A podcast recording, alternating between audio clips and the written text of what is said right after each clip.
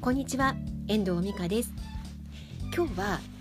オンラインサロンについてちょっとお話をしていきたいなと思っています。オンラインサロンって皆さんご存知でしょうか？どこか入ったことありますか？もうサロンっていうのは有料制の会員コミュニティでそこに入ると、まあ、中心者をはじめそこにいらっしゃる皆さんのスキルだったりとかコンテンツをお互いシェアし合って一つの目標に向かって成長していくみんなで切磋琢磨して、えー、学びながら交流して成長していけるようなそんな場所なんですね。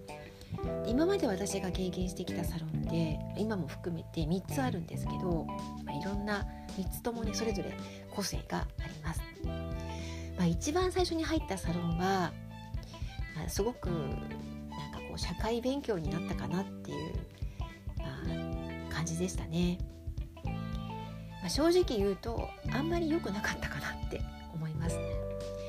なんとなく中心者と私初めからなんとなくこう違和感を感じていたのはやっぱりあったなって思うんですけど、まあ、そういう方が中心者なんですよね。で今入ってる2つのサロンについては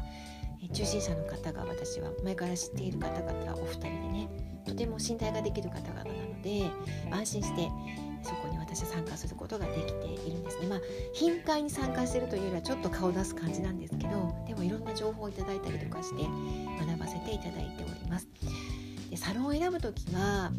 あいろいろあると思うんですけど、まあ、今ねすごく有名な方々のサロンに入っていらっしゃる方もいると思います日野さんのねサロンとかもありますしね、まあ、ホリエモンのサロンとかもありますし、まあ、いろいろ池なんだっけ。池原さんとかもやってんのかな。なんかいろいろありますけど私はなんか、まあ、身近な方々で信頼できる方々のサロン2つ今入っているんですよね。まあ、どういう選び方をするかその人次第なんですけどね。何を学びたいか何を得たいかによって選んでいくことが大事かなと思います。あと価格ですよね。うんどのぐらいの価格でどんなことを提供してもらえるのかっていうのは見た方がいいのかなって思います。まあ入ってまたね私は期間を決めてあのなんか例えば、まあ、2年も入って結果が出なかったんです。一番初めに入ったサロンは。だから結果っていうか得るものもあんまりなかったなと思ってやめちゃったんですけど、まあ、それで良かったかなって今思えば思います。でもその方ねすごいひどくて私がサロン辞めた途端に取っていたメルマガも向こうから切られて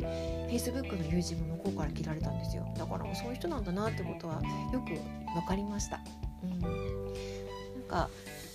そういう感じなのであこんな人いるんだなっていう感じだったんで、まあ、やめてよかったんですけどね。なんかやっぱり中心者を選ぶことどんなことを得たいのかっていうことを考えてまたどんな人がいるのかを見ながらやっていくのがいいのかなって思います。あとはねあのこれをやめたらもう二度と入れないよっていうサロンはねやめた方がいいかなって私は思っています。なんかうさんくさくないですか？そういうのってなんかね私はそう思ってるんですよね。いつ辞めてもいいけどっていう感じでそこに価値が見いだせるようなサロンおすすめしたいな今日はサロンの話参考になればいいなと思います。では今日はこの辺りで終わりたいと思います。最後までお聴きいただきましてありがとうございました。また聞いてくださいね。ではまた。